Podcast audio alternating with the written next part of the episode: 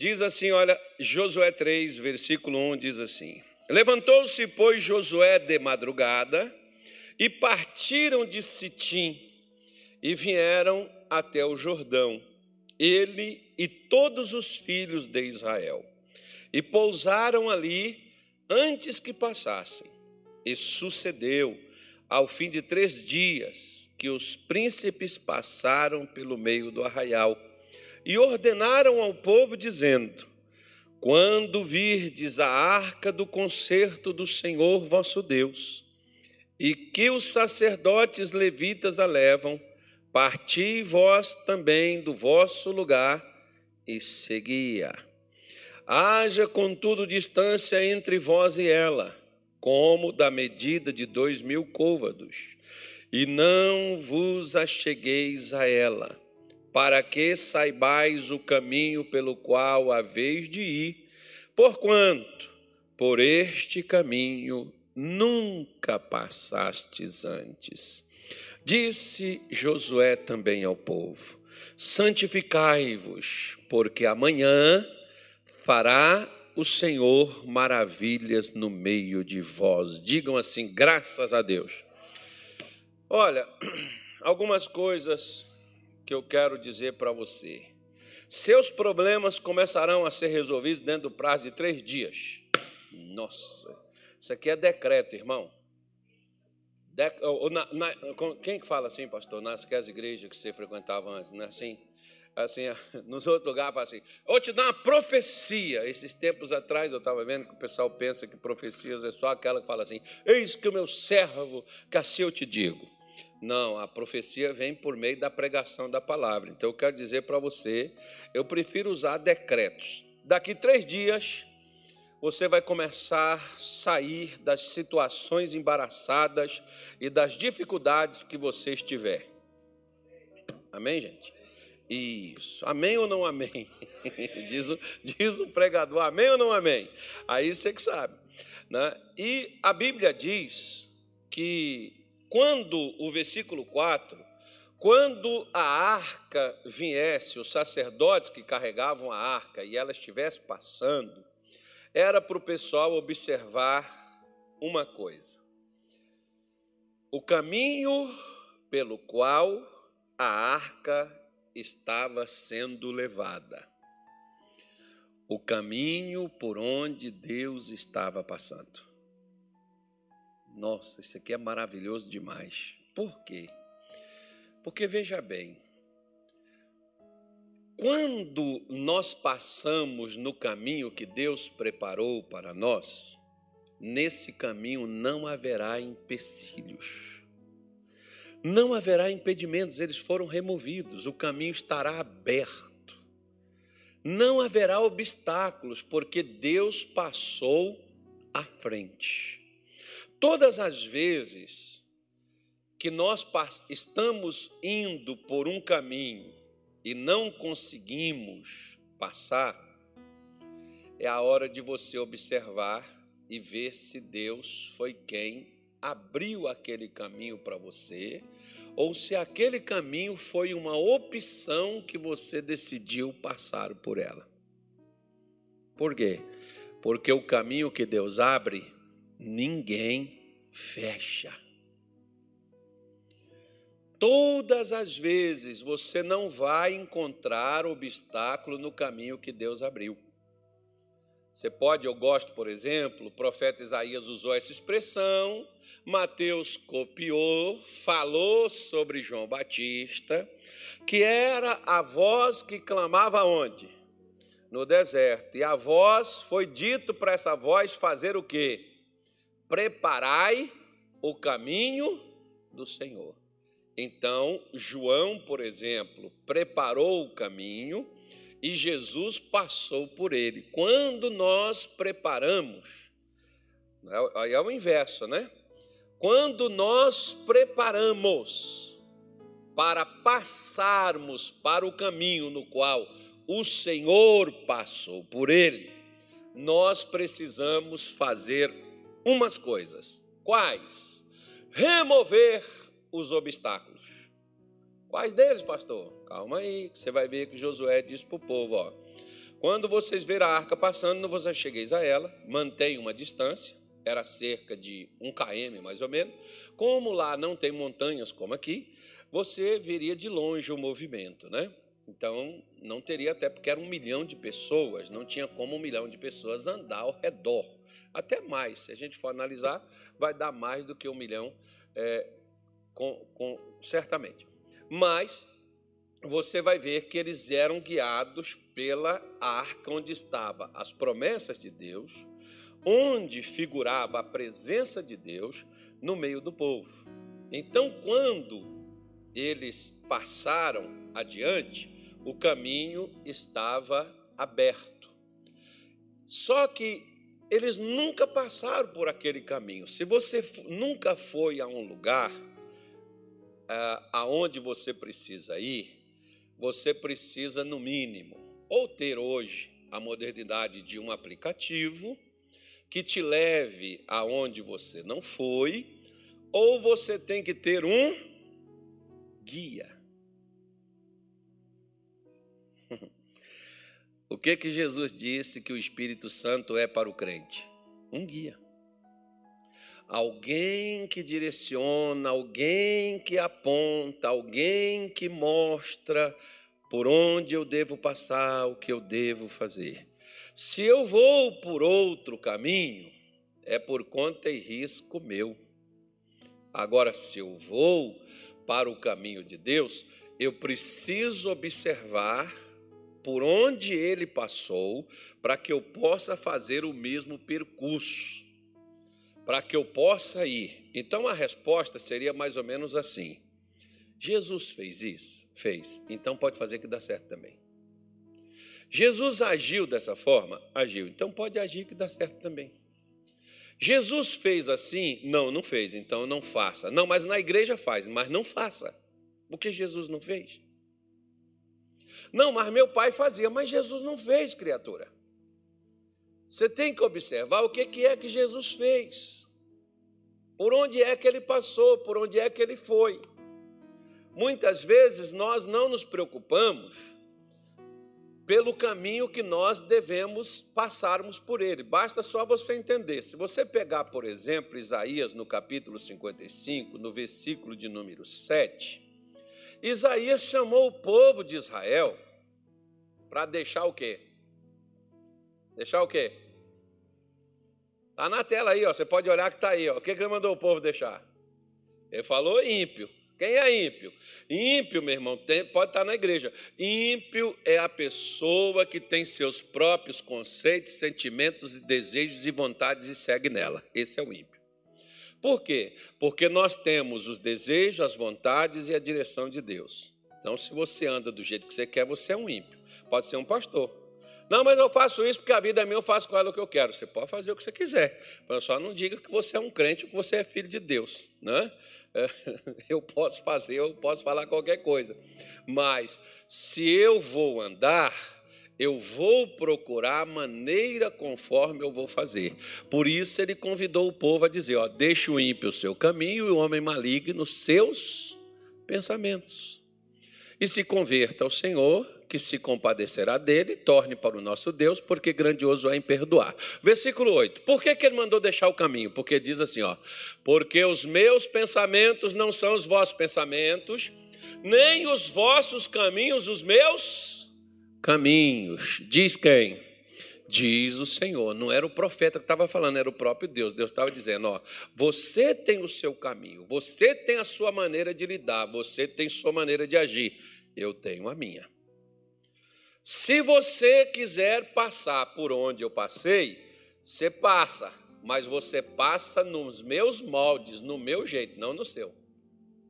No seu você faz sua estrada, você faz seu caminho, você contorna a tua vida e guia seus passos. Agora, no meu caminho é no meu jeito. Não diz aí minha, minha casa, minhas regras, meu corpo, minhas regras. Pois é, Deus também, no meu caminho, é minha regra. Você não vai passar aqui no meu caminho do seu jeito. Você passa aqui de acordo comigo, não de acordo conforme você imagina que deve ser. Por isso é que nós precisamos, para passarmos no caminho de Deus, nós vamos precisar remover alguns obstáculos. Quais são esses obstáculos que eu preciso remover? Que é quando Josué está dizendo: santificai-vos, porque Deus vai fazer milagre. Mas Deus vai fazer milagre quando, Josué? Quando eu remover esses obstáculos que está me impedindo de seguir o caminho que Deus propôs para mim. Não, pastor, quando Deus propõe o caminho, a pessoa não segue porque ela não quer. Não, meu irmão, querer, muita gente até quer. E sabe por que a pessoa não consegue?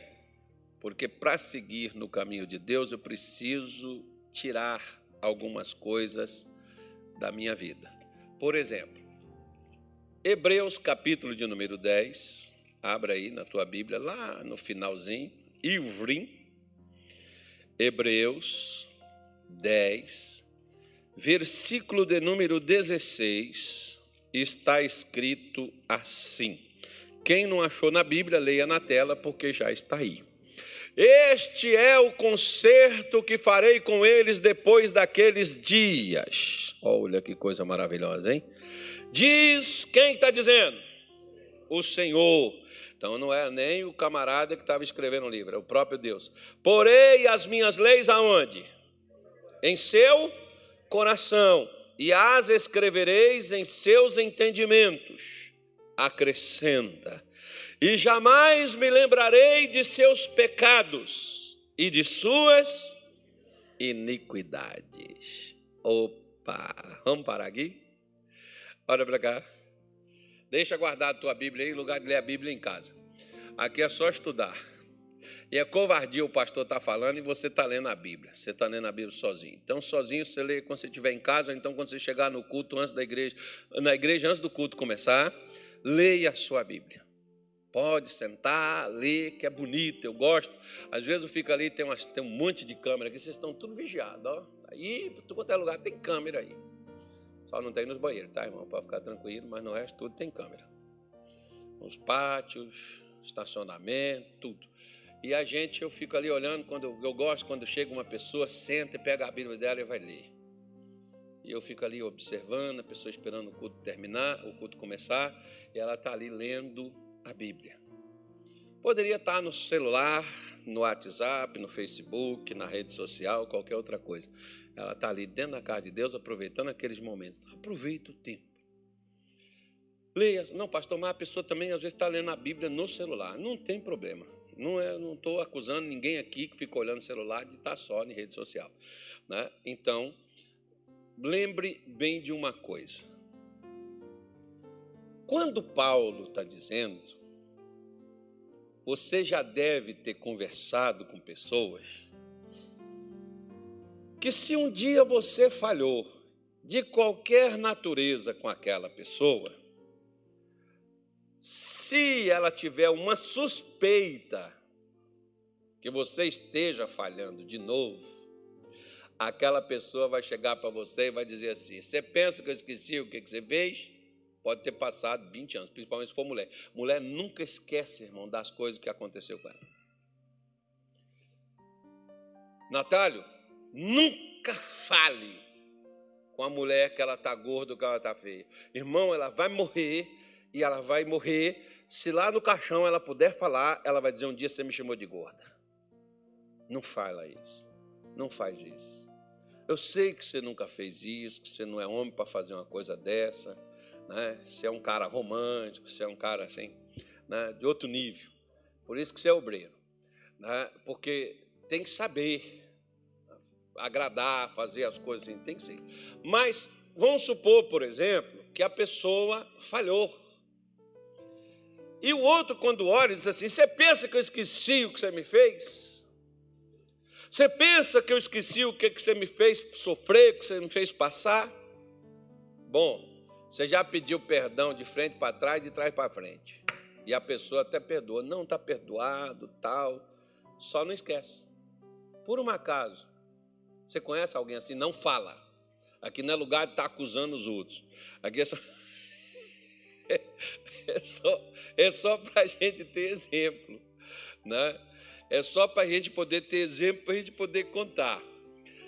E aí, às vezes também, da mesma maneira, nós também achamos que quando alguma coisa não dá certo para nós, Deus está nos nos punindo por causa dos nossos erros do passado.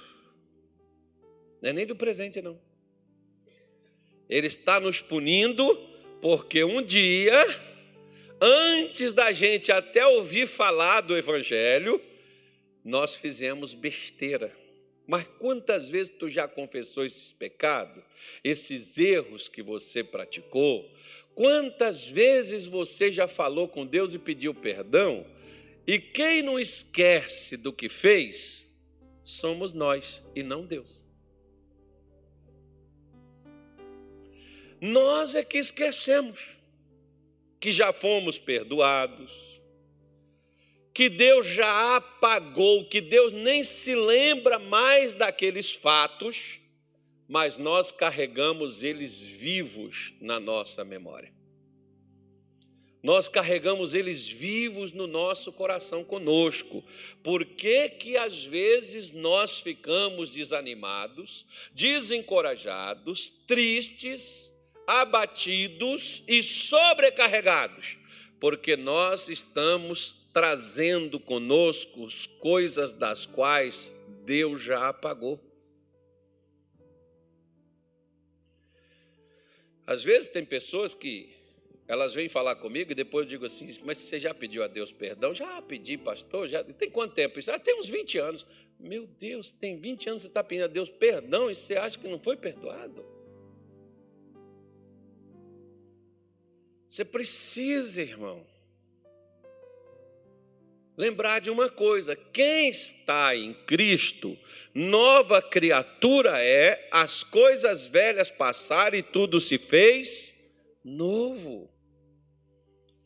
Você tem uma aliança com Deus, você está com Jesus, você está no Evangelho, você não é mais a velha criatura, você é uma nova pessoa, e se você é uma nova pessoa, o seu corpo, o seu templo, a glória da segunda casa é maior do que a da primeira, porque a primeira casa era a casa onde abundava o pecado. Agora é onde abunda a graça de Deus, é onde está a presença de Deus, é onde está a misericórdia de Deus, é onde está a bênção de Deus. Mas por não deixar as coisas do teu passado, Satanás aproveita as suas culpas, Satanás aproveita as suas dúvidas e mantém você preso numa coisa a qual Deus já te soltou. Quem está preso? Só você. Então deixa eu dar um exemplo aqui. Quer ver? Você já viu aquele pessoal que pega aqueles elefantes e doma eles? Diz, eu nunca vi, que primeiro, inicialmente, eles pegam o elefante e amarra ele numa árvore bem forte que ele não consegue arrancar, desde que ele é pequeno. Quando ele cresce e ele pode arrancar aquela árvore, ele não arranca mais, sabe por quê? Porque quando ele era pequeno, ele tentou muitas vezes e não conseguiu. Depois de grande, ele não tenta mais, porque para ele aquela árvore não se solta. Agora ele podia arrancar ela na tromba, ele podia tirar ela, arrancar ela e sair carregando ela. Ele tem força para tal mas ele já está de tal forma controlado na sua mente que ele nem tenta mais arrancar. Sabe aquelas pessoas que elas já tiveram tanto fracasso na vida que elas dizem assim: ah, pastor, acho que não adianta nem tentar, não, porque para mim nada nunca deu certo. Eu sou um zero à esquerda. Eu sempre, desde que eu me entendo por gente, pastor, tenho tentado, eu não consigo. Já pensou, por exemplo, Abraão, quando Deus chega para ele e diz assim: Abraão, agora teu filho vai nascer com Sara. Abraão falou: Senhor, se quando eu era jovem, estava na minha força, no meu vigor, eu não consegui, imagina agora depois de velho que meu corpo nem funciona mais. Já pensou? Ou seja, não existiria o povo de Israel, né, irmão? Não existiria, e não existiria fé e nem Bíblia, que eu não estaria aqui pregando para você, e nem você aqui para me ouvir. Isso não aconteceria. Por quê? Porque fé sem obra é fé morta. Mas para Abraão conseguir isso, ele teve que esquecer que um dia ele tentou e não deu, mas agora ele não ia tentar. Sempre escreve, escreve uma coisa: não tente, faça. Não vá tentar, não. Quem tenta já fracassou, porque está tentando para ver se dá certo. Não tente, faça. Por isso, o profeta Isaías, lá no seu livro, 43 do seu livro, no versículo de número 18, o profeta Isaías diz assim: você pode abrir a tua Bíblia, pode olhar na tua tela, que a minha Bíblia já está aberta e na tela também já está escrito: Não vos lembreis das coisas passadas. Diz o ditado que águas passadas não movem moinho. Então, para que você fica lembrando do seu passado, principalmente se ele é escuro, negro, esquisito, estranho? Se o teu passado é sofredor, se o teu passado é dor, se o teu passado não presta, para que, tu fica lembrando dessas coisas? Embora, esse dia eu estava vendo um testemunho na, na, na, rede social, acho que foi o Natália que me mandou. Natália, de vez em quando, me manda uns vídeos aí, irmão. Aí, não foi o Natália que mandou, não. O cara, pastor Edilson, ele foi contar o testemunho. O cara não, o homem, né? Ele foi contar o testemunho e ele disse assim: Pessoal, quero dizer para vocês aqui, ó, que em outros tempos, numa, numa hora dessa, era uma data assim festiva, né? E ele disse: Numa hora como essa, eu estava na minha casa e eu já tinha bebido, feito isso, feito aquilo, rapaz do céu, já tinha arrebentado minha vida para lá e para cá. Ô tempinho bom aquele, hein, pessoal?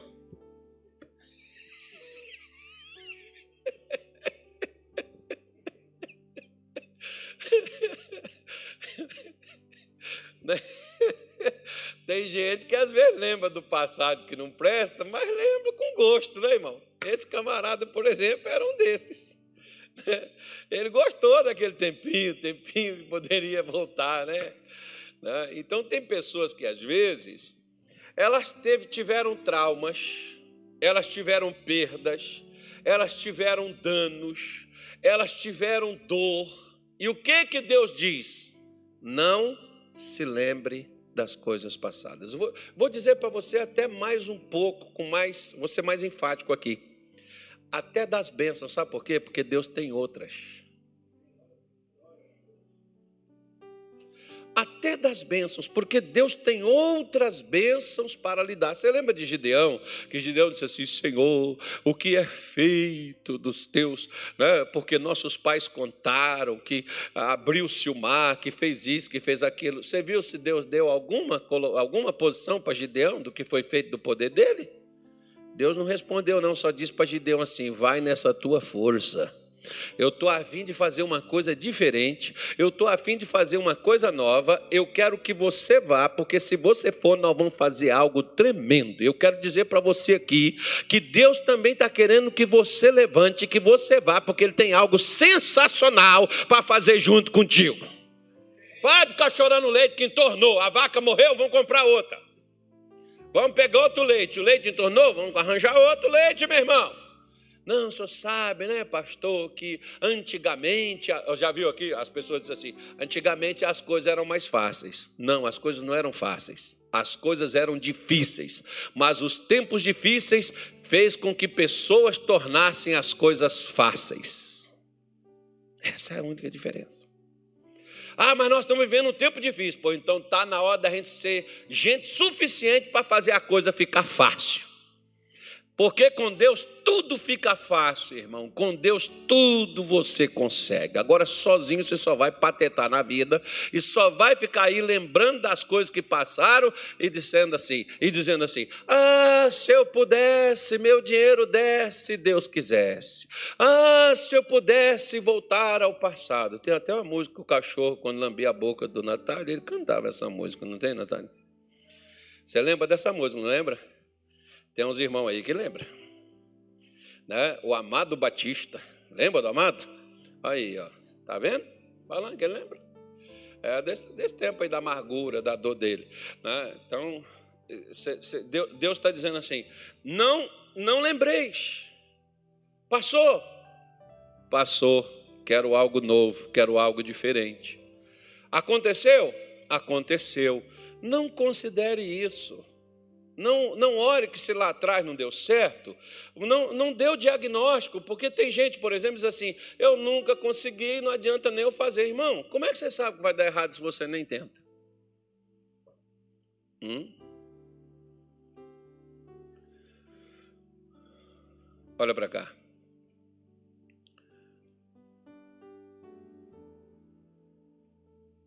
Um outro dia, uma pessoa chegou aqui comigo chorando, horrores.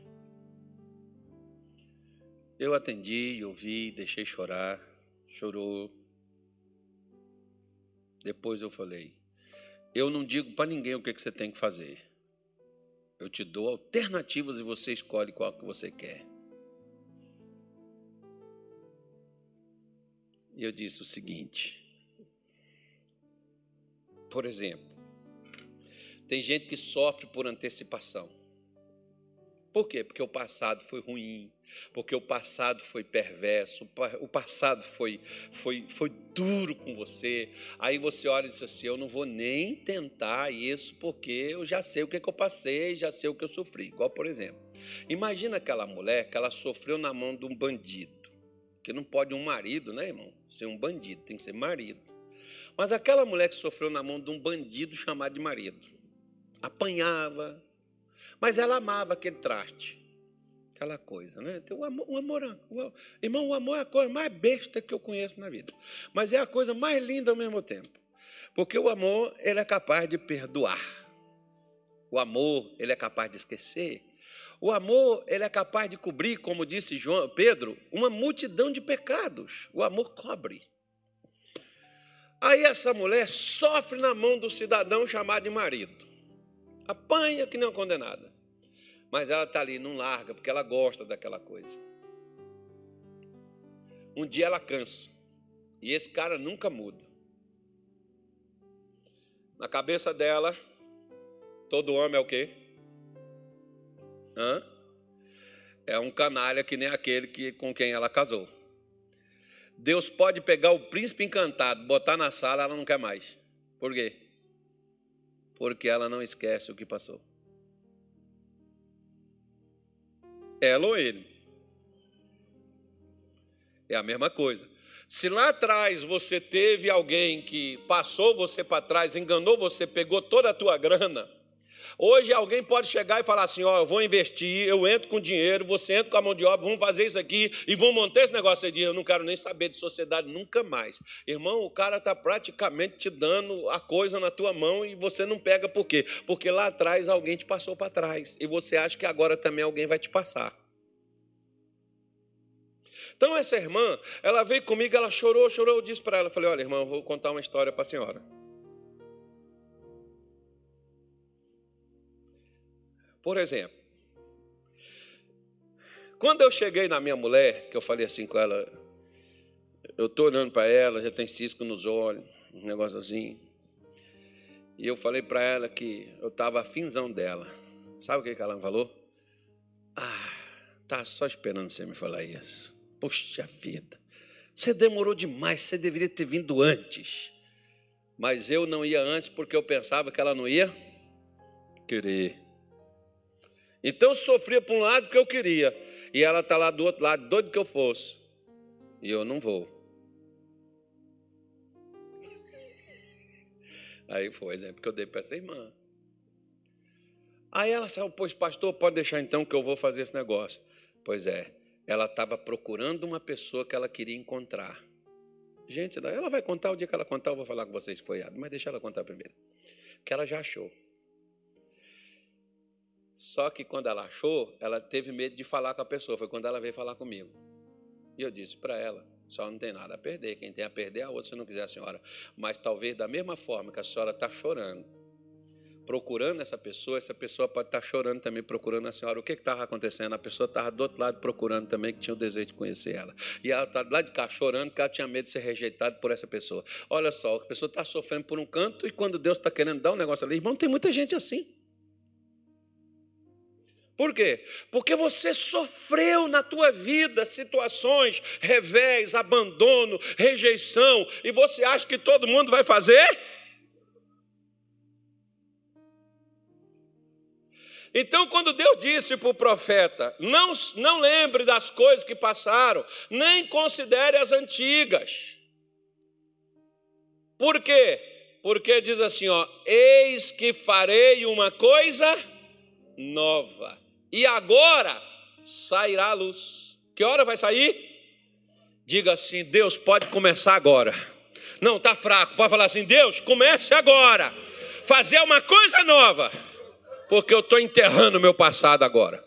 Enterra seus sentimentos, irmão, de fracasso, de derrota, de tristeza, de frustração, de decepção, porque quando você joga as coisas velhas fora, Deus começa a fazer o novo aparecer. O novo só aparece quando as coisas velhas saem. Não é jogar o velho, não, tá? O marido continua com o mesmo, a mulher com a mesma. Não, esse não é velho.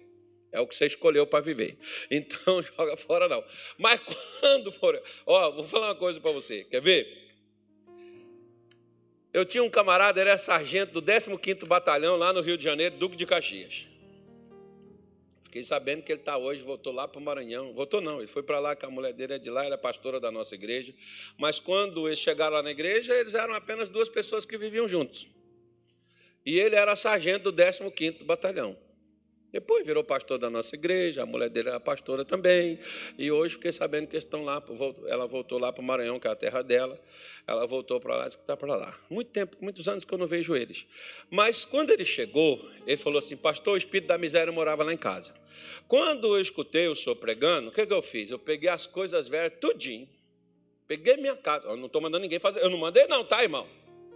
Eu não mandei. Presta atenção no que eu estou falando, você não pegar a palavra minha e falar, o pastor falou. Está gravado ali, ó. Lá, ele pegou, chegou em casa, pegou as coisas, tudinho que tinha dentro de casa, botou no fundo da casa e tacou fogo. Queimou tudo. O colchão, a cama. Ele era polícia, né, irmão? Pode fazer. Queimou tudo. Quando a mulher dele chegou, e não foi da igreja, não, que ele começou na igreja sozinho. Quando ela chegou, ela falou: E agora onde nós vamos dormir? Ele falou: Deus vai dar tudo novo.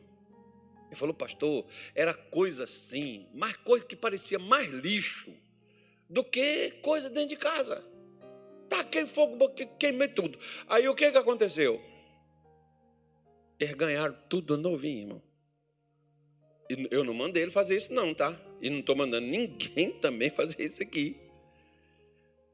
Mas talvez Deus estava querendo dar algo novo, como Deus deu, mas ele não tirava aquelas coisas velhas. Por exemplo, a minha irmã não presta. Vocês sabem que a minha mãe partiu, né? Esses dias a minha mãe falou assim: Eu vou lá em casa fazer umas, uma, limpeza, umas faxinas lá. Eu falei: Cuidado, deixa eu ir na casa. Por quê? Que a minha mãe tinha. Minha mãe tinha roupa até do meu pai. Meu pai morreu há 10 anos atrás. 10, não, 13. Ela tinha coisa, não, não joga fora, não, deixa aqui. Você veio da minha mãe, né, que tadinha, morreu. Não tadinha nada, até com Jesus, irmão. Tem que ficar com pena, com dó, não. Veja só, você fica falando da minha mãe, mas vou olhar dentro da sua casa. Você tem coisa da sua casa que não presta para nada. E só vão ser jogados fora o dia que você morrer. Mas você guarda aquele negócio, não serve para nada, mas tu guarda. Não sei o que, que tu vai fazer com aquilo, mas tu guarda. Coisa velha. Que fica somente ocupando espaço. Não, mas deixa isso aí. Bom, sua casa não é museu mas guarda, fica juntando coisas. Porque tem hora, por exemplo, que você pode ir lá mexer nas suas gavetas, você vai tirar sacolas de lixo lá de dentro. Você estava guardando lixo e não via. E talvez coisas que você nem usa, está lá guardado. Diz um ditado, irmão, diz. Ouvi um cara falar, eu achei bonito cara que prega aí para o pastor Dias. Não, é um, é, um, é, um, é, um, é um coach. Eu vi ele falar esse negócio que ele diz o seguinte, pastor: o que você não usa por três meses, você não usa mais. Se você ficar três meses sem usar esse celular, você não vai usar ele mais. Diz o camarada. Então o que, é que você faz, irmão? Para não perder, dá para quem não tem o que você não está usando.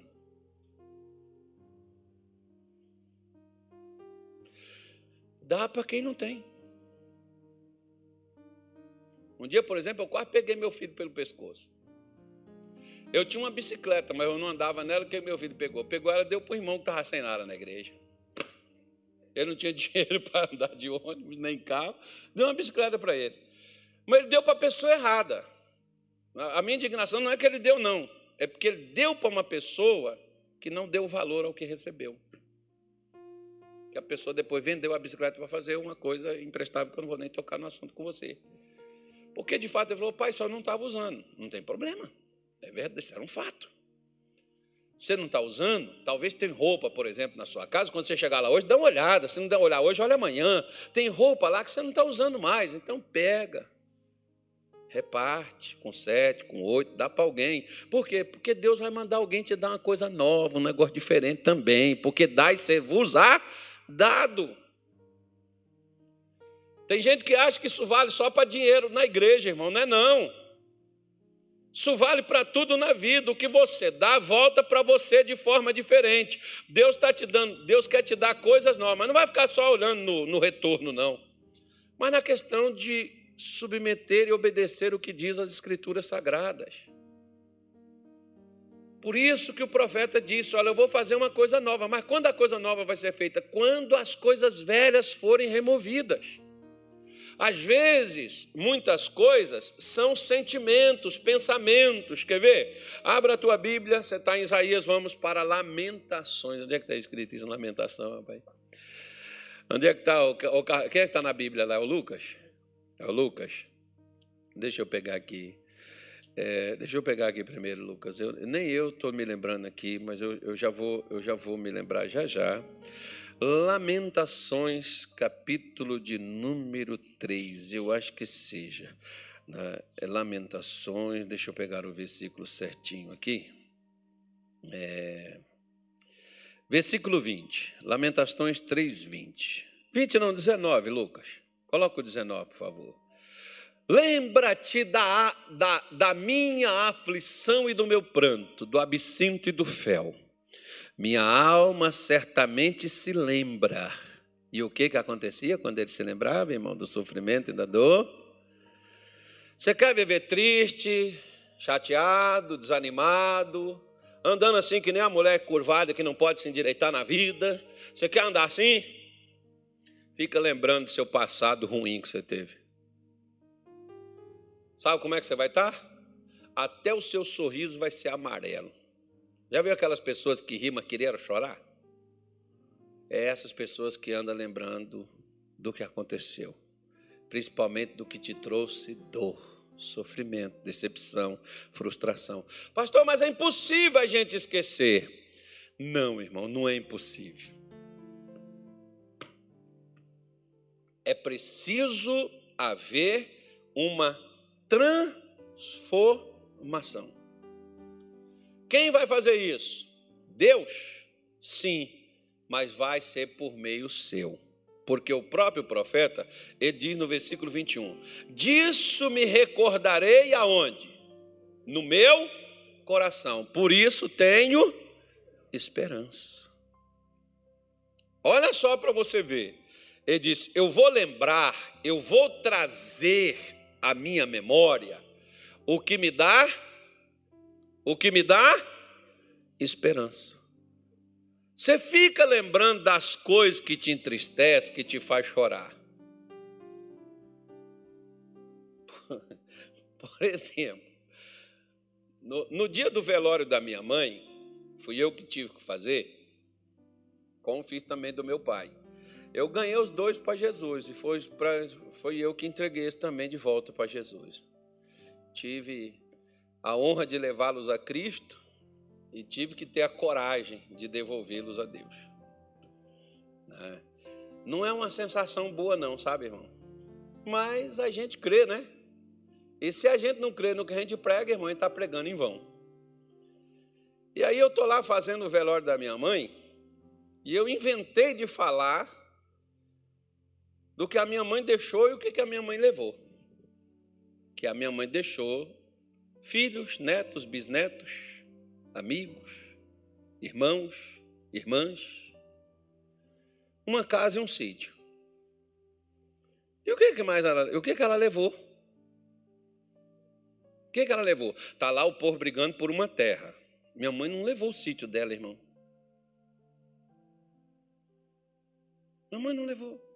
A casa dela está lá. Ela não levou. E tem gente brigando por coisas que você não leva. Minha mãe não levou as irmãs dela, não levou os filhos. Sabe o que ela levou? O que ela fez. O que ela fez e o que você e eu fizermos é o que você vai levar. As obras que você fez. E quais essas obras? Como pai, como marido, como filho, como cidadão, como ovelha de seu pastor, o que, que você vai levar, irmão? Quando você chegar lá Jesus vai dizer assim: O que, que você trouxe para mim? Você não trouxe nada. Então apartai de mim, maldito.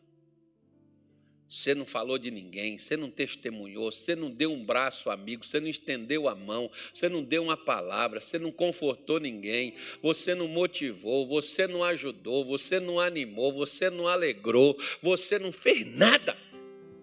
Você deu, você ficou 70, 80 anos para nada. Pois é, irmão. Por isso que eu tenho que levar. Não, eu trouxe aqui, Senhor, eu trouxe uns nomes aqui dos que eu ganhei lá em Minas, que eu ganhei lá no Pará, que eu ganhei lá no Mato Grosso, mas teve um no Mato Grosso que não quis ir, não. Não, mas mas mas está aqui. Estou acusando ninguém, não, cara. Estou acusando alguém? Não.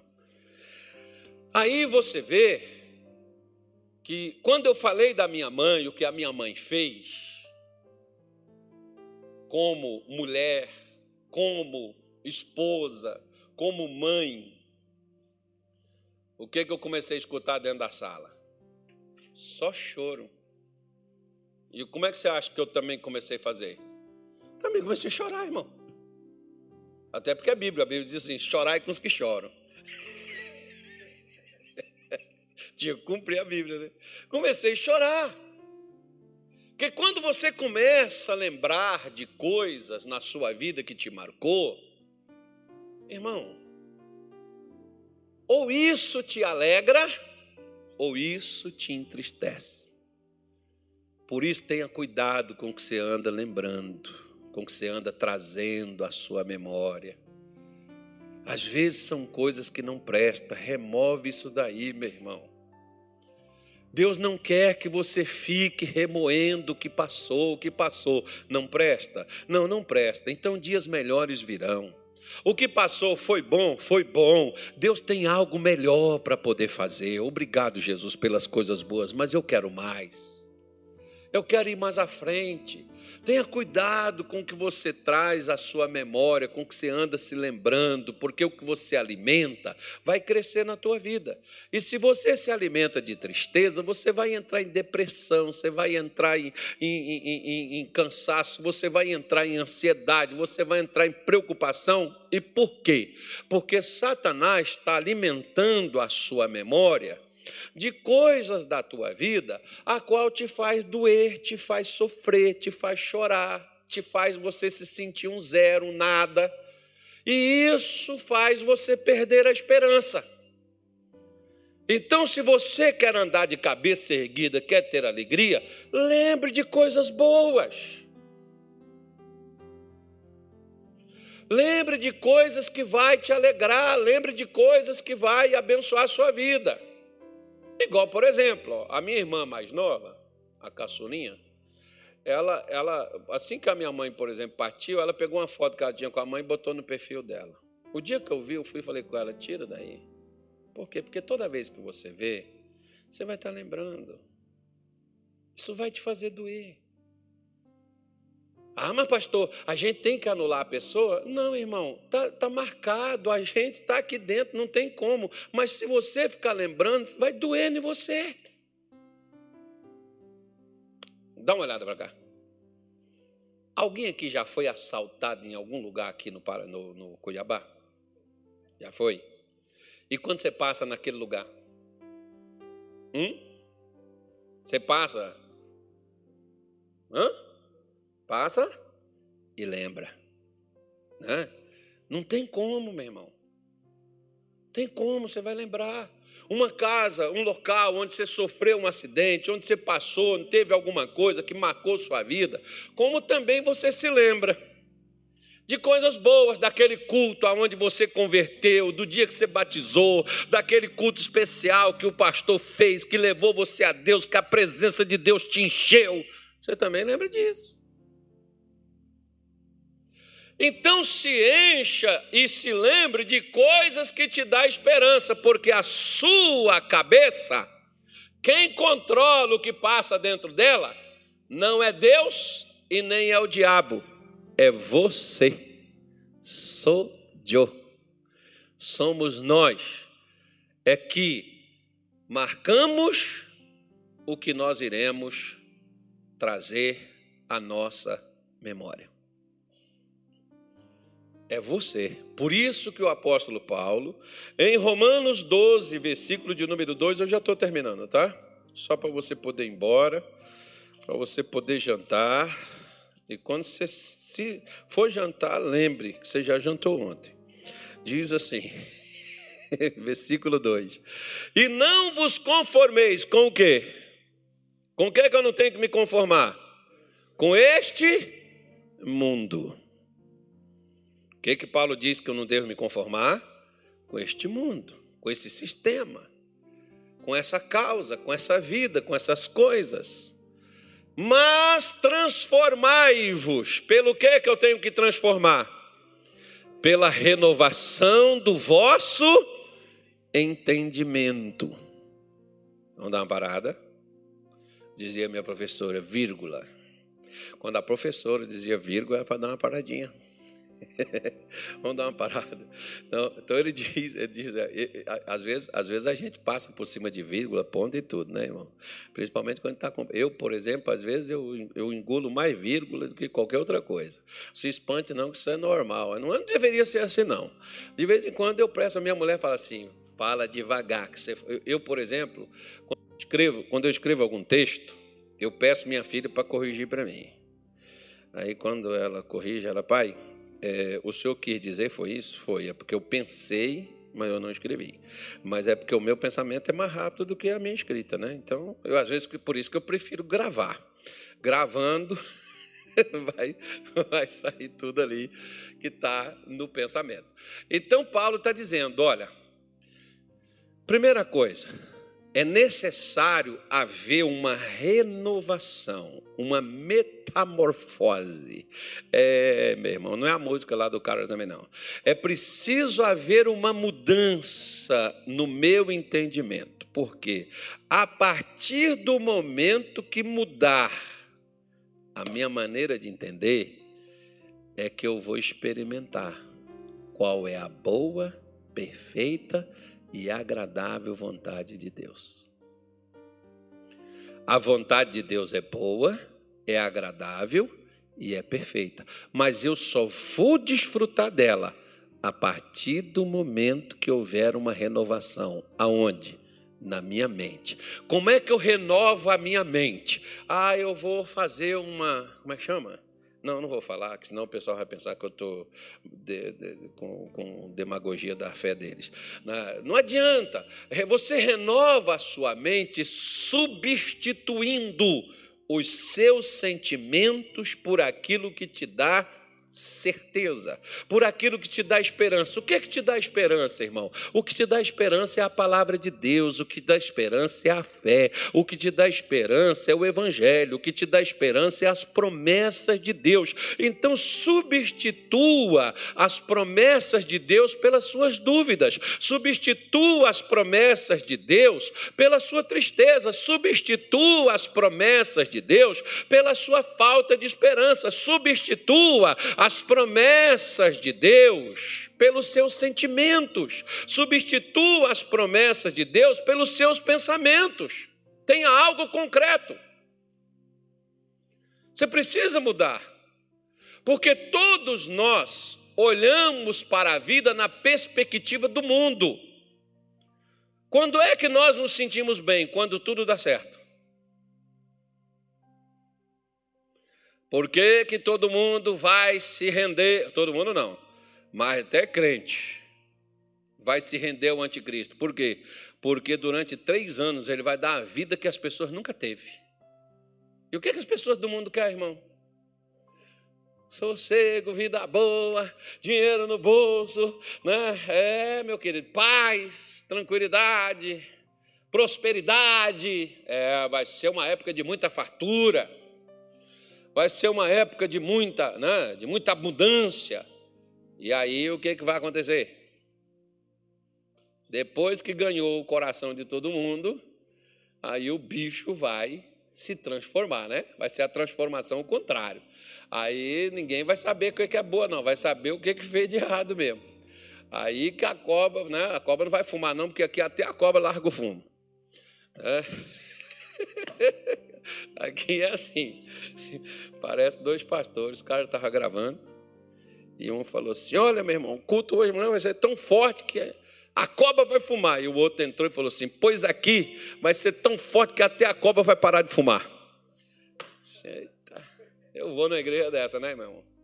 Então, essa é a questão. Substitua o que você sente, o que você pensa, o que você imagina. Substitua o que você sabe, o que te dá medo, o que te dá pavor, o que te dá tristeza, o que te dá desânimo. Substitua pela palavra de Deus. Coloque ela no lugar que estão estas coisas e você vai ver. Esses são os obstáculos que Josué mandou o povo remover. Por quê? Humanamente falando, eles poderiam cruzar o Jordão? Não, eles precisavam de um milagre. Agora, se você precisa de um milagre, irmão, o milagre é feito da maneira de Deus, não é feito da nossa maneira é feito da maneira de Deus, que se faz o milagre.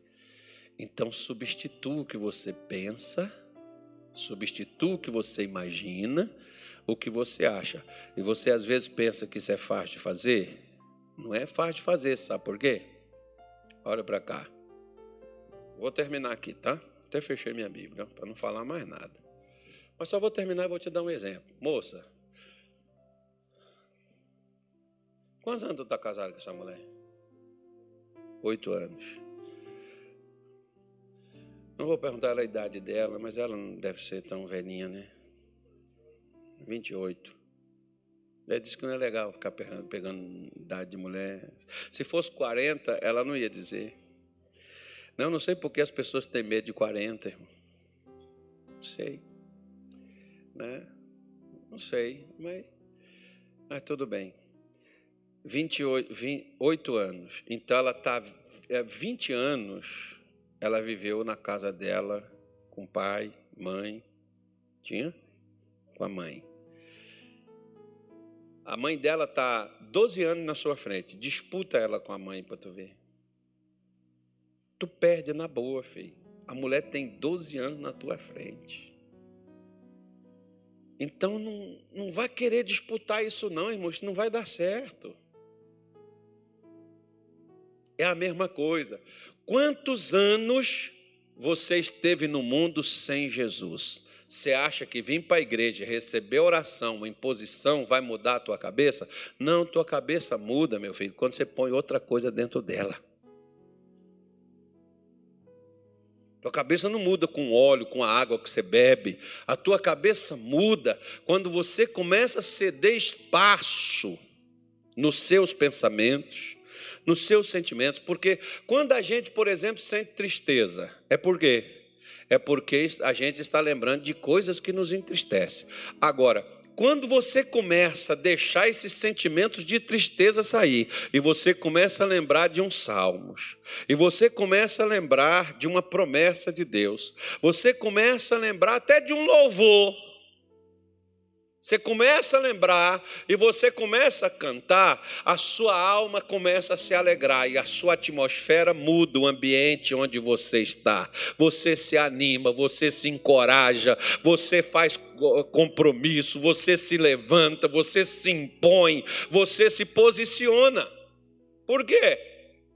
Porque a sua mente mudou. Enquanto a sua mente não muda, para com essa coisa, tá, tá amarrado, diabo. O diabo não é o diabo que está amarrado, irmão, é minha mente.